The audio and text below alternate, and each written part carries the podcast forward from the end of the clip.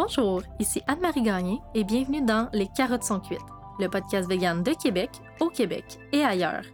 Les carottes sont cuites, ce sont des entrevues, des capsules questions-réponses, des billets d'humeur et des débats, tout ça dans un esprit bienveillant.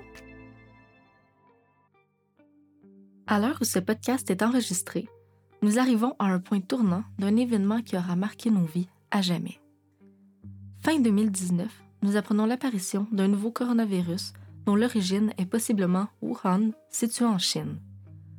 Mars 2020, les premières mesures de confinement se mettent en place pour tenter de réduire les impacts de la pandémie mondiale. Décembre 2020, on nous annonce que des vaccins ont été développés par diverses compagnies pharmaceutiques et que les premières doses commenceront à être distribuées avant la fin du mois. En mars 2021, on commence à vacciner la population générale et plusieurs personnes se questionnent sur la prise ou non du vaccin. Alors aujourd'hui, nous allons abattre les mythes sur les vaccins et autres médicaments.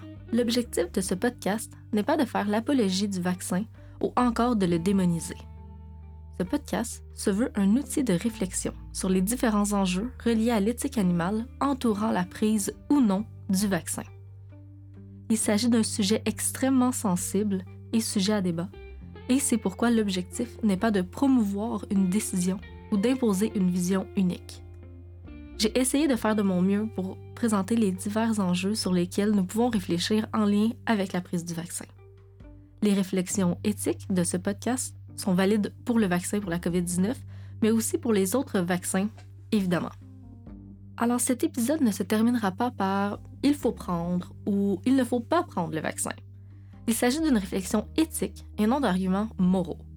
Ce qui est beau, c'est que l'éthique existe justement pour permettre à tous de prendre des décisions en fonction de leurs propres valeurs et à la lumière d'éléments essentiels à la prise de décision. Le dilemme éthique implique des conflits de valeurs auxquels vous êtes peut-être confrontés lorsqu'il s'agit du sujet de la vaccination. Dans ce cas-ci, il s'agit du respect des intérêts fondamentaux des animaux, dont celui à ne pas souffrir, mis en opposition, ou pas, avec votre devoir de citoyen à vous faire vacciner pour vous protéger vous-même et les autres personnes qui peuvent être plus vulnérables autour de vous. Je ne peux pas vous garantir qu'à l'issue de ce podcast, vous serez en mesure de prendre une décision claire. Cependant, je crois qu'il s'agira d'un outil intéressant pour vous aider à entamer ou à poursuivre certaines de vos réflexions. Toutefois, attention, il ne s'agit pas d'un podcast qui porte sur les bienfaits ou les conséquences des vaccins au niveau de la santé. Je ne suis pas une spécialiste en santé et encore moins sur les vaccins. Il ne s'agit donc pas d'un épisode qui traitera du débat plus général qui existe entourant la vaccination. Les éléments qui seront présentés dans ce podcast concernent uniquement les enjeux d'éthique animale. Nonobstant, s'il s'agit d'un sujet qui vous intéresse et que vous avez des questions à propos de cela, je vous recommande vivement la BD du pharmacien qu'il a mis à jour spécialement pour la vaccination pour la COVID-19 et qui s'appelle, je cite, 5 opinions mal informées au sujet des vaccins. Je vous mettrai le lien de la BD dans la description si ça vous intéresse. Alors commençons. Entrons dans le vif du sujet. Premièrement, il est important de comprendre en quoi les vaccins, et plus largement la vaste majorité des médicaments, ne sont pas véganes. En premier lieu, pour s'assurer de leur sécurité et de leur innocuité, les vaccins sont testés en laboratoire sur des animaux avant de pouvoir être testés sur des humains. Contrairement aux produits cosmétiques, il n'est généralement pas possible, selon la loi, de faire des tests alternatifs, comme par exemple les tests in vitro. De plus, certains médicaments peuvent contenir des ingrédients issus d'animaux, tels que la gélatine, le lactose ou encore des tissus d'animaux. Certaines alternatives existent parfois pour certains médicaments et vous pouvez très bien euh, vous informer auprès de votre médecin ou de votre pharmacien, pharmacienne, euh, pour savoir s'il en existe pour vos besoins à vous bien précis. Ce que nous savons actuellement des vaccins de Moderna et de Pfizer, c'est qu'ils ne contiennent aucun ingrédient d'origine animale. Évidemment, cela ne veut pas dire que ce sera le cas pour les futurs vaccins pour la COVID-19. Deuxièmement, certains se questionnent sur le caractère essentiel du test sur les animaux. Je vous invite à aller écouter les mythes numéro 9 et numéro 11 de notre podcast qui portent justement sur l'expérimentation animale. Pour vous faire un court résumé, j'y avais mentionné que la base de la justification de l'utilisation d'animaux dans les laboratoires concerne justement la capacité des animaux à souffrir.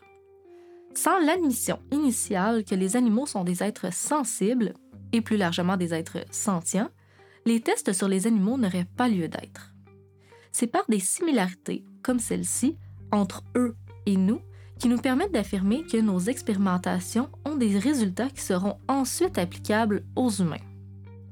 Dans son ouvrage Animal Liberation, Peter Singer met le doigt sur un problème concernant les tests sur les animaux, dans le but de tester des, des vaccins ou des médicaments.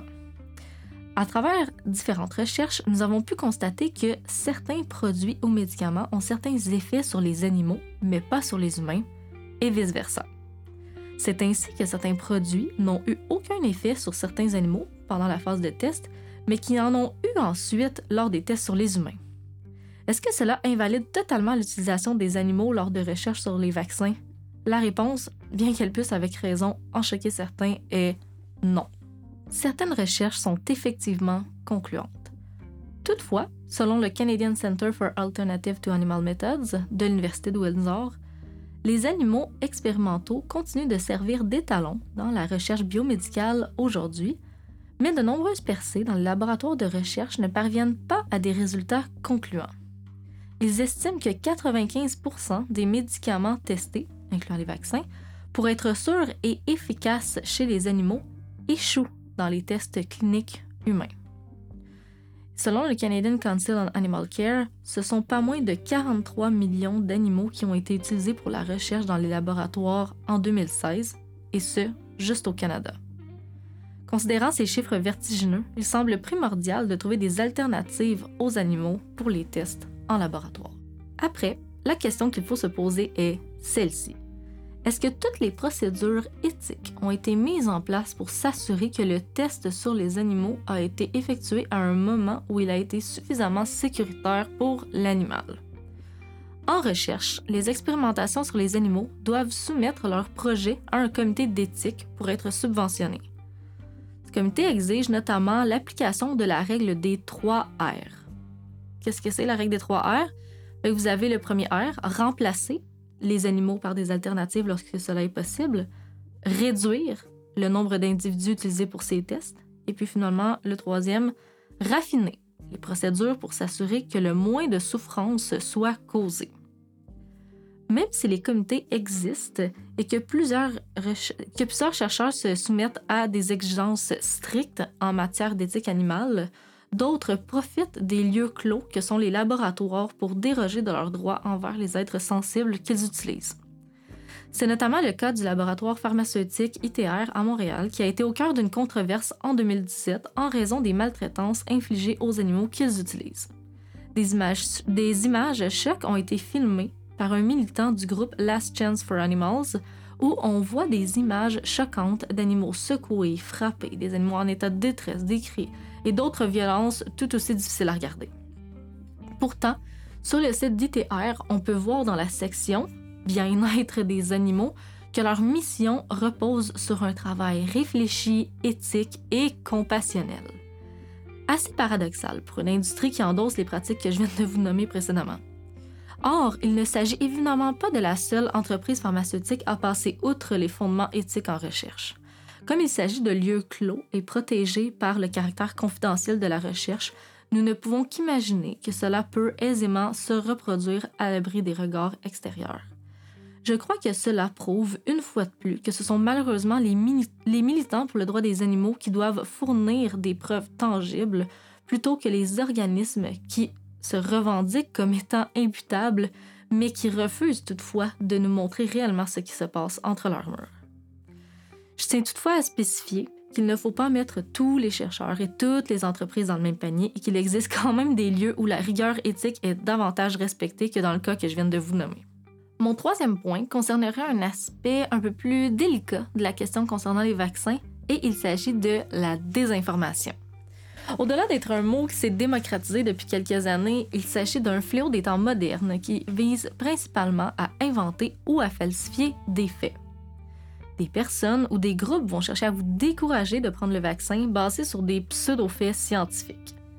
Vous pourrez entendre des énoncés du genre le vaccin fabriqué à partir de souris mortes ou encore euh, qu'il contient des ingrédients nocifs qui peuvent vous tuer.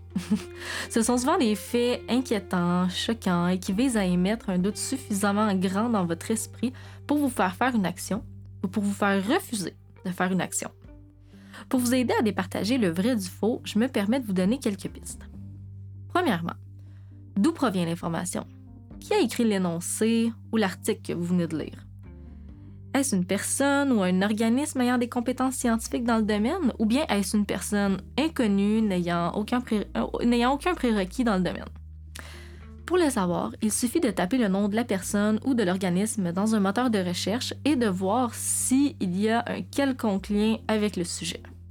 Les sites gouvernementaux, universitaires ou les sites de revues scientifiques sont des lieux où l'information est rédigée par des spécialistes et contre-vérifiée par des pairs, euh, PAIRS, du même domaine, où l'information est alors considérée comme très fiable. Si votre recherche vous mène à un blog, à une page d'un réseau social ou à un site où il y a un aspect plutôt amateur ou truffé d'annonces publicitaires, euh, il faudrait alors peut-être lever un drapeau rouge et se questionner davantage sur les informations qui y sont transmises. Finalement, je crois qu'il est important de rappeler l'essence du véganisme. Il s'agit d'un mode de vie dans lequel nous nous assurons le plus possible d'exclure tout produit ou activité incluant de près ou de loin l'exploitation animale. Le véganisme est un idéal à atteindre et non une série d'interdits. Peu importe ce que vous diront certains véganes plus extrêmes, la prise de vaccins ou de médicaments ne fera pas de vous une personne moins végane si vous l'êtes déjà à la base. Je vous invite à aller écouter notre première discussion sur le podcast qui s'intitulait Peut-on être un parfait vegan ou une parfaite végane dans laquelle nous avons parlé de long et en large de ce sujet. Dans tous les cas, tant que les tests sur les animaux resteront obligatoires pour l'émergence de nouveaux médicaments, il faut se rappeler que la prise ou non de celui-ci ne sera ni utile aux animaux qui ont déjà subi les tests, ni utile à la cause du bien-être animal. Ce qui sera réellement utile pour la cause du bien-être animal, ce serait un changement au niveau des pratiques et des législations en vigueur. Alors bien que nous puissions être avec raison, très agacés par la situation, nous ne pouvons que mettre sur la balance les avantages et les désavantages de la prise du vaccin. D'un côté, bien, on a les aspects bien malheureux où nous savons que les animaux ont souffert, mais pour lesquels nous ne pouvons rien y faire. Et que, de l'autre côté, on a nos valeurs de compassion, d'empathie et de bienveillance envers les autres qui doivent non seulement compter pour les animaux, mais aussi pour nos pères, les IRS. En effet, il semble nécessaire de mettre sur cette balance les aspects positifs de la prise de vaccin, c'est-à-dire que la vaccination représente le meilleur moyen de se protéger soi-même et les autres, dont les plus vulnérables, contre certaines maladies comme la COVID-19. Je conclurai cet épisode en vous disant que si, suite à vos réflexions, vous décidez de ne pas ou de ne plus prendre un vaccin ou un médicament, je vous encourage fortement d'en parler à votre médecin. Si vous n'êtes pas un spécialiste de la santé, je vous conjure de ne pas prendre de décisions qui pourraient mettre votre santé en jeu. Nous avons trop besoin des véganes en vie pour continuer notre lutte contre l'exploitation des animaux. Sur ce, je vous souhaite une belle journée et de bonnes réflexions.